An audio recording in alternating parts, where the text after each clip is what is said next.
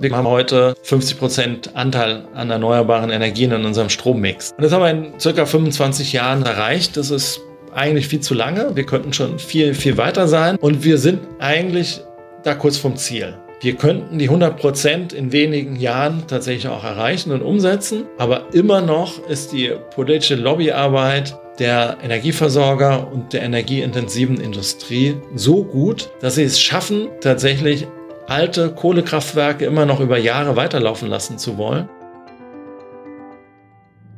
Herzlich willkommen bei Let's Talk Change. In unserer Podcast-Reihe diskutieren wir mit relevanten Entscheidungsträgern, inspirierenden Innovatoren und spannenden Visionären, welche Rolle Technologien, Geschäftsinnovationen, Politik und Medien für den Wandel der Wirtschaft und Gesellschaft in Richtung Nachhaltigkeit haben. Mein Name ist Doreen Rittentit und mein heutiger Gast ist Matthias Willenbacher. Er ist einer der Pioniere der deutschen Energiewende, hat 1996 schon sein erstes Windrad gebaut, hat 2003 eines der ersten Teslas in Deutschland gefahren, hat erfolgreich ein Projektierungsunternehmen für erneuerbare Energien gegründet und aufgebaut, nämlich die UV und ist mittlerweile Startup-Investor. Matthias und ich reden über seine Investments, aber auch darüber, was notwendig ist, um den Wandel hin zu einer nachhaltigen Gesellschaft zu beschleunigen. Welche Rolle auch dabei die Großkonzerne spielen, welche Rolle Neugründungen spielen, was es auch mit dem Klimawandel und der Landwirtschaft auf sich hat, wie man dort die Hebel setzen kann. All das erfahren Sie in der neuen Ausgabe von Let's Talk Change. Hallo Matthias, ganz herzlichen Dank für deine Zeit, dass du auch in unserem Let's Talk Change Podcast Rede und Antwort stehst. Hallo Doreen. Ich starte gleich mal, denn ihr habt mit deinem Unternehmen Viven gerade in Rekordzeit eine Fundraising-Kampagne für die Tomorrow Bank hinter euch. Hast du damit gerechnet, dass es so schnell geht, drei Millionen einzusammeln? Nein, ich habe nicht damit gerechnet, dass es so schnell geht. Ich war sehr optimistisch, dass wir die Kampagne durchaus sehr schnell auch hinbekommen könnten, weil Tomorrow natürlich ein sehr gutes Marketing macht und anders als Vivin ein deutlich niederschwelligeres Angebot hat. Kostenloses Konto ist natürlich einfacher abzuschließen, als jetzt eine Investition in ein Startup zu machen. Da muss man sich doch deutlich mehr Zeit nehmen, um das zu überlegen und das ist keine spontane Entscheidung. Beim Konto, was kostenlos ist, geht das vielleicht eher mal. Wie habt ihr das denn hingekriegt? Also erklär uns mal kurz so diesen Prozess auch. Tomorrow Bank ist ja jetzt schon ein paar Jahre auf dem Markt und wie kann ihr da Ja, was wichtig ist, das ist bei jeder Kampagne, die wir mit Startups machen, also im Gegensatz zu einer Kampagne, wo wir einfach Geld für einen Windpark einsammeln, da gucken die Leute einfach nur drauf, passt die Rendite, die Laufzeit und sind die Sicherheiten gegeben. Das sind wenige Parameter, die unsere Kunden sich anschauen und dann entscheiden sie, ja, mache ich mit oder mache ich nicht mit. Und da sind wir auch in der Regel relativ schnell, wenn wir für einen Windpark oder einen Solarpark Geld einsammeln, dann, dann passt das gut für unsere Kunden. Bei Startups sind unsere Kunden natürlich viel wachsamer, was ja auch richtig ist. Und der wesentliche Aspekt dabei ist die Zusammenarbeit mit dem Startup. Das heißt, bereitet das Startup die Kampagne gut vor, machen Sie selbst entsprechend Marketing und der ganz entscheidende Punkt ist, wie werden die Leute im Vorfeld angesprochen? Haben Sie die Möglichkeit, durch verschiedene Touchpoints auf so ein Crowd-Investing aufmerksam zu werden? Und das ist ein ganz entscheidender Punkt, wenn man erfolgreich so eine Crowd-Investing-Kampagne durchführen will.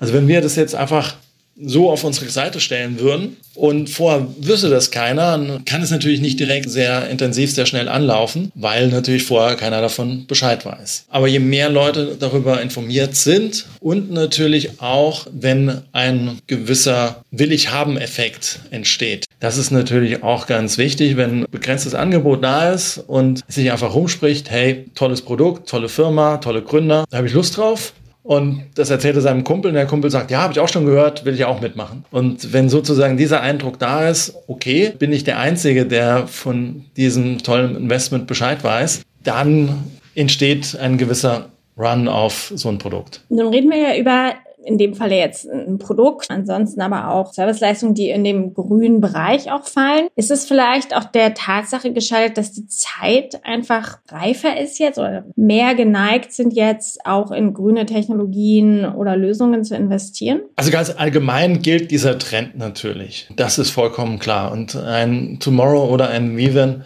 haben jetzt natürlich, denke ich, einen guten Boden gefunden, auf dem man erstmal gut sehen kann und dann auch entsprechend viel ernten. Durch Fridays for Future, durch viele andere Themen ist das Thema Nachhaltigkeit deutlich mehr in den Fokus gerückt, gerade bei der Finanzierung und viele mehr Menschen machen sich Gedanken darüber, wie wird mein Geld, was auf der Bank eigentlich nur rumliegt, wie wird das eingesetzt? Und von daher gibt es immer mehr Menschen und das ist ja oft auch so, wenn es ein paar wenige gibt, die sich damit auseinandersetzen, dann kann man noch nicht viel erreichen. Aber wenn so gewisse Schwellenwerte überschritten werden, Tipping Points, und dann wollen das immer mehr machen. Und das sieht man, dass nachhaltige Fonds wie Pilze aus dem Boden sprießen, auch wenn sie nicht unbedingt nachhaltig sind, auch wenn gewisses Greenwashing betrieben wird. Aber der Begriff Nachhaltigkeit wird geradezu inflationär verwendet. Wie siehst du das jetzt im Vergleich? Du hast es vorhin ganz kurz angesprochen. Also vielleicht sagst du auch noch mal ganz kurz, weil wir jetzt auch so einen harten Einstieg hatten mit der Tomorrow Bank, was ihr genau mit Viven macht. Ich glaube, das wäre vielleicht noch mal einen kurzen Schlenker da nehmen. Aber wie erklärst du dir das sozusagen auch oder wo siehst du den Unterschied zwischen den Investments in, sagen wir jetzt mal, Bürgerenergieanlagen, Windanlagen, Solarparks und jetzt in ein Startups? Weil ihr habt ja jetzt mit Tomorrow nicht nur ein Startup gehabt, ihr habt ja mit Sono Motors auch schon mal eine Kampagne gefahren. Wo sind die Unterschiede? Also Vivin, beziehungsweise die Vorgängergesellschaft Juvi Invest wurde gegründet, um Bürger mehr an der Energiewende zu beteiligen. Und ich habe mir überlegt, das ist eigentlich zu wenig. Wir müssen viel mehr das Kapital für die gute Sache arbeiten lassen. Und deswegen vermitteln wir mit Vivin Kapital, was ja zu Genüge vorhanden ist. Also die meisten großen Institutionen oder eben auch viele Bürger wissen nicht, wie sie ihr Geld anlegen sollen. Und da helfen wir ihnen. Und wir haben auf der anderen Seite die guten Produkte, sei es tatsächlich Investitionen in Windparks oder aber auch in Startups aus dem Bereich erneuerbare Energien, Elektromobilität oder Landwirtschaft oder Ernährung. Das sind so die Hauptfelder oder auch nachhaltiges Bauen, mit denen wir uns beschäftigen, weil wir wollen nicht Produkte anbieten, die nicht in doppelter Hinsicht nachhaltig sind. Das heißt, sie sollen ökologisch einen Vorteil bieten, aber eben auch wirtschaftlich nachhaltig unterwegs sein. Also im Grunde am Ende eine gute Rendite verwirklichen. Das sind die Punkte, die wir machen. Und warum gerade auch Startups? Also ich persönlich finde den Startup-Bereich sehr ansprechend. Man hat mit Gründern zu tun, die etwas aus Leidenschaft machen, die für ihre Sache, für ihr Thema brennen. Und das ist herausragend, mit solchen Menschen zusammenarbeiten zu können. Und ich fühle mich da auch immer wieder so ein Stück weit in meine Gründerzeit zurückversetzt. Und das ist jetzt schon ja 25 Jahre her, dass ich mein erstes Windrad gebaut hatte und dann Juvi gegründet habe. Das ist eine sehr spannende, sehr aufregende Zeit. Man geht an viele Dinge sehr unbedarft heran, weil man natürlich einfach nicht die Lebenserfahrung und Berufserfahrung mitbringt, wie man sie mitbringt, wenn man eben schon 25 Jahre im Berufsleben ist. Der einzige und, Unterschied ist doch zwischen jetzt und damals. Ich weiß nicht, ob das so korrekt ist, dass es jetzt mehr Geld gibt, oder? Als zu eurer Zeit? Ja, also ich habe nicht unbedingt das typische Startup gegründet. Ich wollte unbedingt ein Windrad bauen. Und für dieses Windrad hat man Geld gebraucht, aber es gab eine Projektfinanzierung. Das heißt, das Projekt an sich wurde finanziert von der Bank und es gab eben eine sogenannte Non-Recourse-Finanzierung. Das heißt, die Bank gibt einer Gesellschaft, die nur mit dem Eigenkapital haftet, tatsächlich auch ein Darlehen. Und man muss nicht über die Summe, die man als Eigenkapital hinaus angelegt hat, haften. Das ist etwas Schönes, was es halt normalerweise für Startups nicht gibt meisten kriegen keine Bankfinanzierung und müssen persönlich für das haften, was sie einlegen, sei denn sie haben eine GmbH, aber dann brauchen sie natürlich viel Geld von außen. Und das war bei uns eben nicht der Fall. Wir haben durch diese Projektfinanzierung dann tatsächlich Geld von Banken bekommen, Eigenkapital von potenziellen Investoren, mit denen wir zusammengearbeitet haben. Und aus dem, wie wir unsere Projekte dann an diese Projektgesellschaften verkaufen konnten, haben wir unsere Marge gemacht. Das heißt, wir haben eigentlich nie wirklich Geld von außen gebraucht, außer den Darlehen, die wir von den Banken bekommen haben. Das ist ein großer Unterschied. Und so wie die Startup-Welt heute aussieht, ist nochmal, ich glaube, ganz anders als damals, dass sich viel mehr Menschen mit diesem Thema auseinandersetzen, viel mehr Menschen Interesse daran haben. Vor 20, 30 Jahren war das, glaube ich, eher ein innerer Zirkel, und heute beschäftigen sich viel mehr Leute damit. Würdest du dann noch sagen, wenn wir jetzt schon bei diesem Thema sind, gibt es denn aktuell mehr Geld als Ideen und Lösungen oder gibt es mehr Ideen als Lösungen? Wie ist da deine Einschätzung? Na, ganz klar. Also, dass es viel mehr Ideen gibt und viel mehr Probleme gelöst werden müssen, als Menschen bereit sind, Geld in solche Themen zu investieren. Aber es gibt ähm. doch Venture Capital Fonds, die, ich weiß nicht, wie viele Milliarden zur Verfügung haben, um zu investieren. Warum investieren die nicht? Ja, die großen Venture Capital Fonds, die investieren natürlich erst, wenn eine gewisse Marktreife da ist. Und da gibt es natürlich dann nicht ganz so viele Unternehmen, die diese Marktreife schon geschafft haben. Und in Startups, die eben noch in der Seed-Phase sind oder noch Pre-Series A oder Series A, da werden eben Investoren gebraucht, Business Angels oder kleinere Fonds oder eben Unternehmer, so wie ich das bin, die einfach gesagt haben, okay, wir möchten jetzt mal Startups finanzieren, bringen ein bisschen mehr mit als der normale Business Angel, ein bisschen weniger als ein mittlerer Fonds. Und gerade so diese Größenordnung, da fehlt es an Unternehmern, an Startup-Unterstützern. Da gibt es nicht so viele, weil mhm. man braucht da schon, glaube ich, sehr viel Hintergrundwissen. Also ich würde es nicht jemandem empfehlen, der jetzt einfach mal Geld geerbt hat oder einen Lottogewinn gemacht hat und sagt, okay, ich investiere jetzt mal in ein paar Startups, wird schon gut gehen. Also man muss da schon unheimlich viel Erfahrung mitbringen und wenn man nicht selbst gegründet hatte und selbst Unternehmen geführt hat, dann ist es verdammt schwer, in Startups zu investieren und denen auch irgendeinen Mehrwert zu liefern. Das ist natürlich auch wichtig. Wie triffst du denn deine Entscheidung, in welche Startups du investierst? Also wie komme ich erstmal an die Startups? Ganz unterschiedlich. Es sprechen mich ganz viele auch an, beziehungsweise jetzt die V-Venture. Wir machen gewisse Startup-Veranstaltungen, wir gehen auf Netzwerkveranstaltungen. Wir haben den Viven Award ausgerufen, da können sich viele bewerben. Haben wir jetzt dieses Jahr wegen Covid-19 ausgesetzt, machen wir nächstes Jahr wieder weiter. Aber da kriegen wir schon einen Durchsatz, denke ich, von 300, 400 Startups pro Jahr. Das ist viel. Und in wie viel investierst Schau. du am Ende von den 400?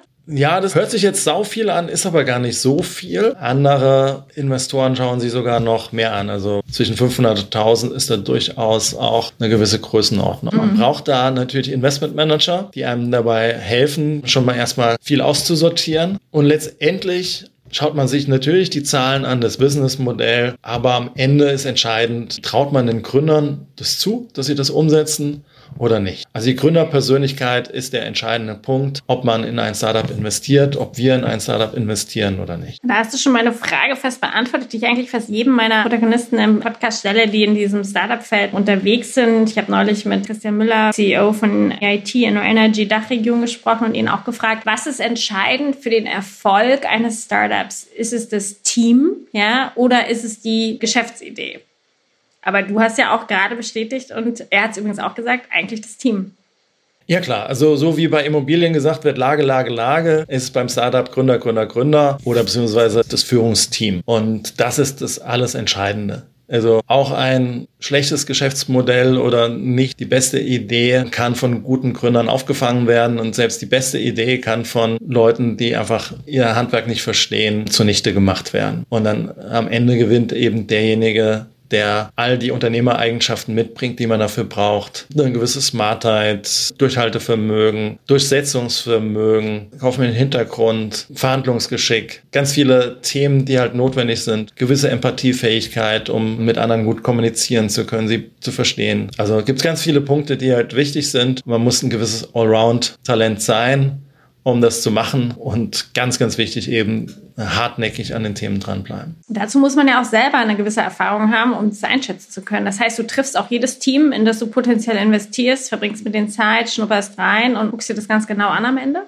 Na klar. Also das ist ganz, ganz wichtig. Und du hast ja noch die Frage gestellt, in wie viele investiere ich? Ich habe jetzt in den letzten vier Jahren in der Summe, also in den ersten war es nicht ganz so viel, aber letztes Jahr dürften es vielleicht zehn Investments gewesen sein. Dieses Jahr werden es auch wahrscheinlich etwa zehn in der Summe. Waren es dann rund 25 Investments, die ich bisher gemacht habe. Und von der Technologie her, sind das alles reine technologische Startups oder hast du auch eher so, gut, Tomorrow Bank ist ja jetzt eher eine, ein Produkt und eine Serviceleistung, aber wo würdest du sagen, liegt dein Schwerpunkt? So wie ich es vorhin schon gesagt habe, es ist eine Mischung aus verschiedenen Themen, aber eher Dienstleistung. Gibt da Unterschiede oder gibt Ausnahmen, sage ich mal, mit Sono Motors, die ja am Ende ein Auto auch bauen wollen, aber auch ganz viele Dienstleistungen damit verkaufen. Vault Storage, Speicher, der eben nicht auf Lithium-Ionen-Basis, sondern Redox-Flow-Basis funktioniert. Also das sind hardwarelastige Themen, aber ansonsten sind es eher Dienstleistungen. Das heißt, es können Apps sein, es ist wie bei Frische Post, dass man den Bio-Hofladen etwas professioneller gestaltet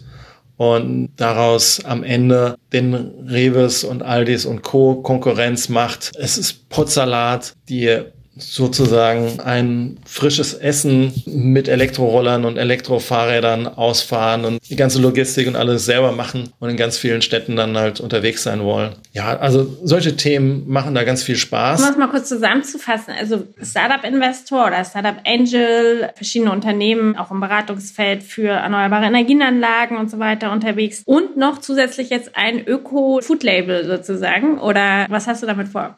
Das ist eine gute Frage, was man daraus alles machen kann. Dann gibt es viele, viele Ideen. Ob die letztendlich so umgesetzt werden können, weiß ich noch nicht. Es ist schon noch mal was ganz, ganz anderes, als was du vorher gemacht hast, ja, also mit Juvi auch. Das war Projektentwicklung, das war global, das war Technologie, ja, sehr tech-getrieben auch.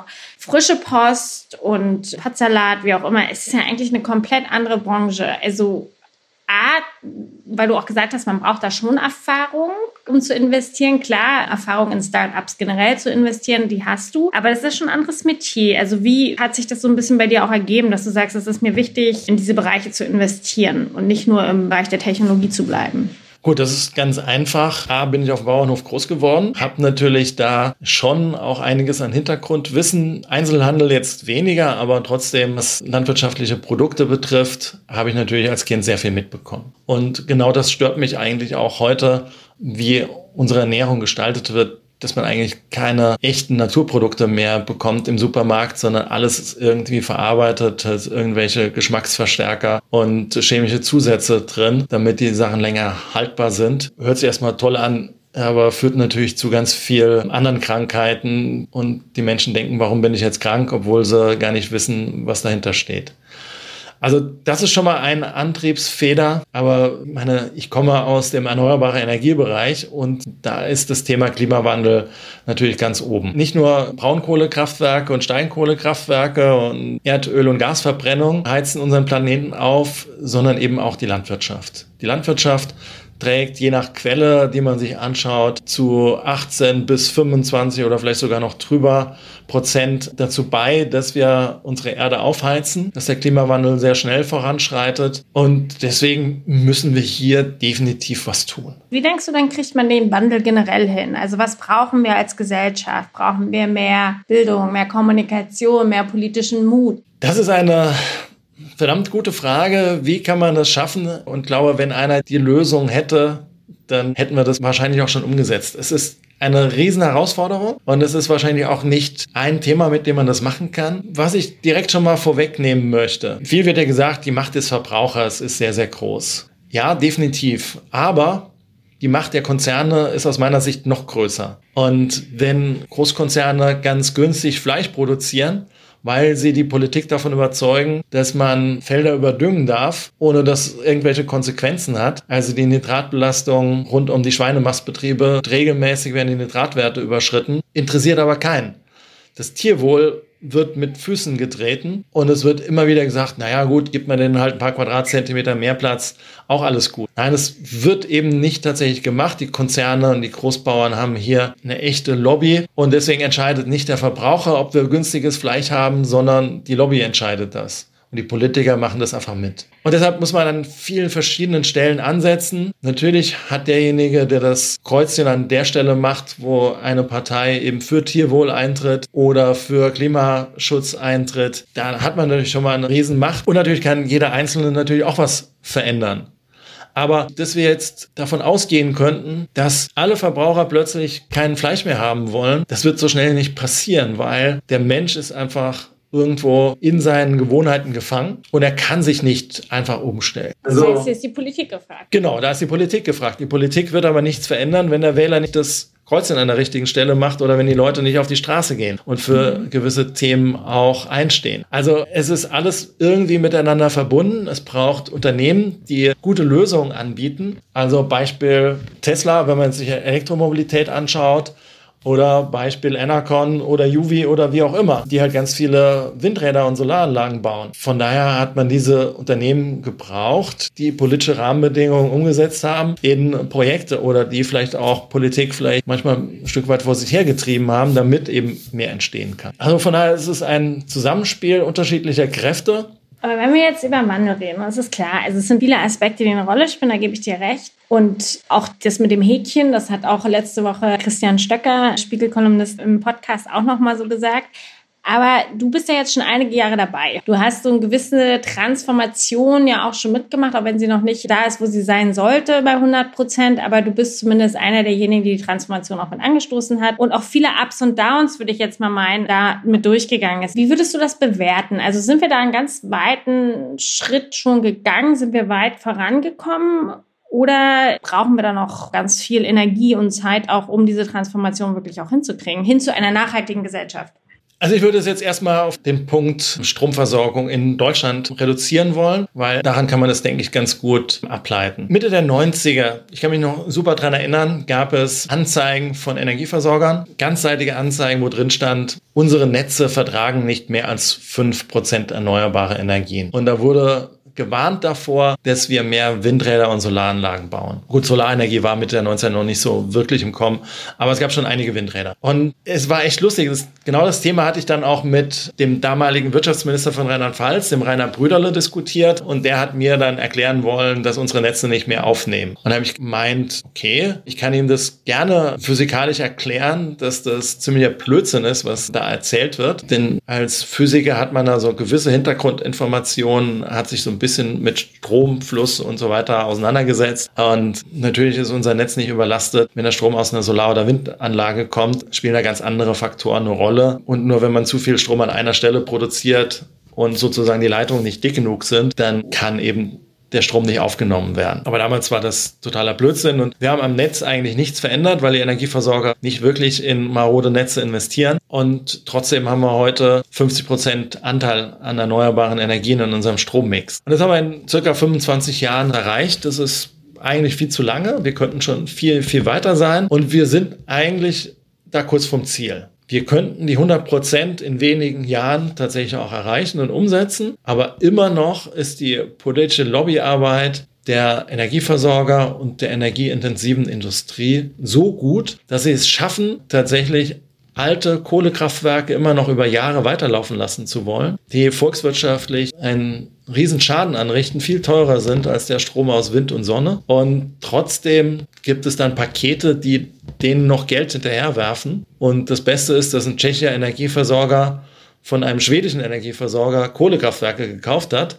für einen Euro und jetzt eine Entschädigung für über eine Milliarde bekommt. Also ein gutes also, Geschäftsmodell, ne? Also. Ja, so ein Geschäftsmodell hätte ich auch gerne mal. Und diese Milliarde würde ich gerne dann in tolle Startups investieren. Also diese Transformation ist im vollen Gange. Es ist möglich ist es aber ein sehr dickes Brett, was man da bohren muss. Was müsste relativ schnell auch passieren auf der politischen Ebene? Du bist ja auch ein politisch engagierter Mensch und sprichst auch die ständig für bestimmte Maßnahmen aus oder kritisierst auch bestimmte Maßnahmen wie, ich glaube, du hast das Klimapaket hast du bezeichnet als Globally fürs Volk.